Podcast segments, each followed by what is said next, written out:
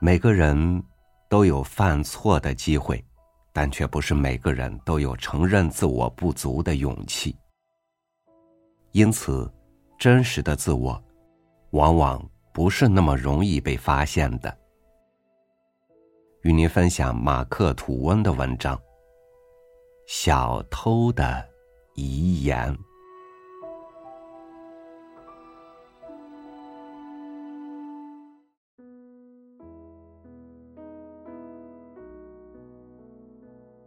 如果世界上还有一个人敢承认自己是小偷，这个人就是我。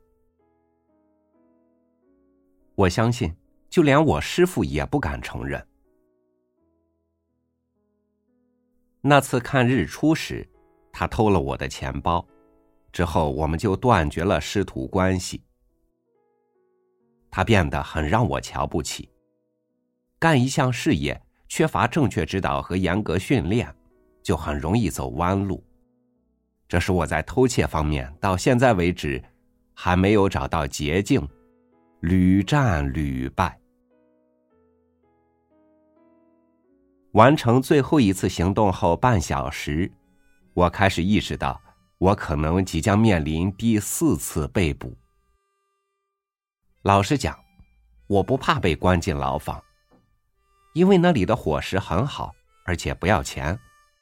厨子像我妈妈一样了解我的口味。我痛恨、自责的是我的马虎。对于这个毛病，小学老师早就提醒过我，可我仍然不以为然。现在再想起那些金玉良言，已经晚了。法官可能会让我在监牢里度过余生。趁现在还有时间，我要把我的一些经历讲出来，留给儿子你。希望你以后不要再犯同样的错误。我首先要告诫你的是，绝不要酗酒。它会毁掉你的身体，麻木你的神经，破坏你的味觉系统。使你受到他的驱使而不自知。我第一次被捕就是在失主家酗酒造成的。后来我在警察局被别人用嘴里的水喷醒，说起来简直是奇耻大辱，尤其是对于我们这个有教养的家庭而言。儿子，我从来没有求过谁，但我现在想让你答应我。将来千万不要把这件事告诉你的儿子，我会令他感到耻辱，让他年纪轻轻就自尊心受到伤害。第二，不要去读马克·吐温的小说。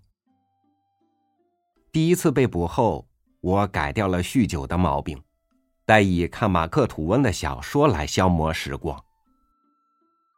他的小说的确很好看，我认为他在幽默方面应该是世界第一。但你不要看，因为我马上就要谈到我的第二次被捕。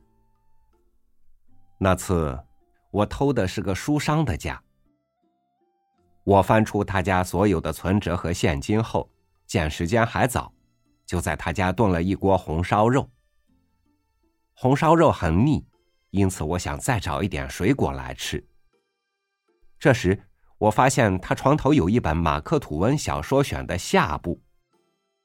关于这套小说，我多说一句：你爸爸我很惨，偷了好几年，也只偷来上中两册。在书商家看到下册，我高兴的真想向全世界宣布这个消息。我经不住诱惑。靠在躺椅上读起来，一下子就被迷住了。等到警察把我从躺椅上拉起来时，我才想起错过了回家的时间。那套书我到现在也没有凑齐，别怪爸爸。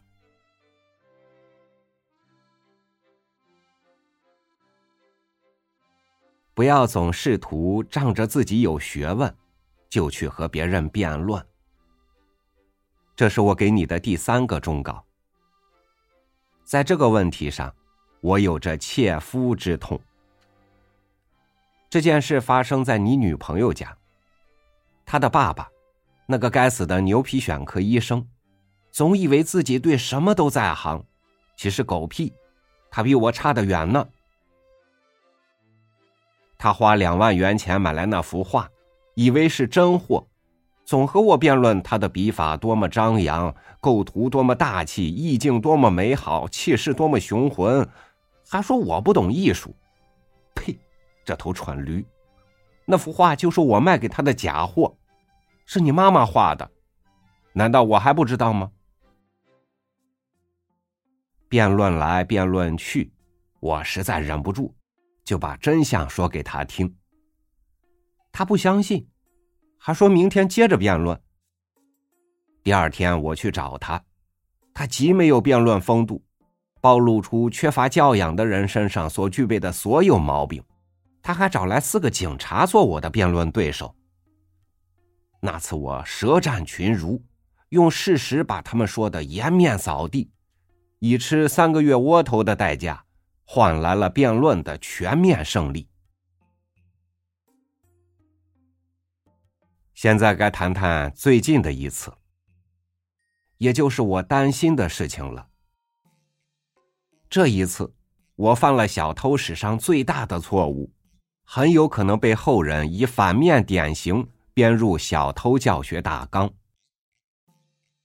我在那家女主人照片的背面，用法文。写一首十四行爱情诗，又怕他看不懂，就简而化之为一句话，写在了相片正面。你是我心中的天使，你带走了我心中的思念，我爱你。落款处还留下联系电话。唉，现在我很后悔做这件事，估计麻烦也快到了。我提醒你，千万不要爱上除你母亲和妻子之外的任何女人，更不要写十四行爱情诗。最后，我希望你接受我的教训，不要马虎，做一个认真对待每件事情的小偷。我已经听到警察的脚步声了，先写到这儿。警察到楼上把我师傅带走了。我好像留的是他的电话号码。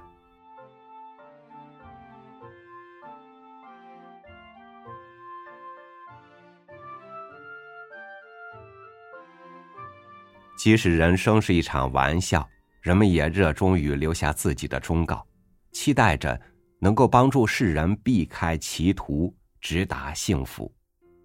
但人世间有哪一条歧路上，没有堆满过来人的忠告呢？感谢您收听我的分享，我是朝雨，每天和您一起读书。明天见。